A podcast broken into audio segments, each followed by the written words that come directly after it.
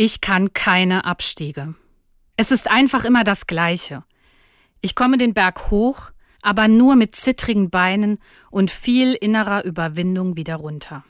Wie letztens im Urlaub. Als ich den Gipfel sehe und mir den vor mir liegenden Aufstieg vorstelle, denke ich noch Kinderspiel. Aber von wegen Kinderspiel.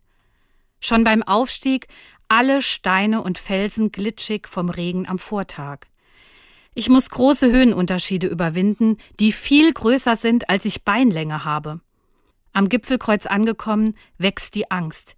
Wie soll ich da wieder heil unten ankommen? Ich kann keine Abstiege.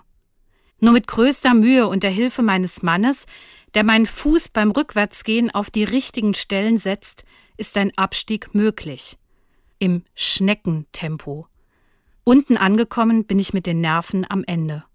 Und ich schäme mich. Beim Absteigen auf Hilfe angewiesen sein und sichtbar keine Heldin. Ich kann keine Abstiege. Ich tröste mich mit einem biblischen Vers.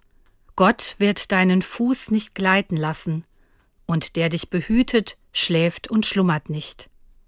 Und ich spüre, in diesem Moment am Berg hat wirklich jemand meinen Fuß nicht gleiten lassen, obwohl ich doch keine Abstiege kann.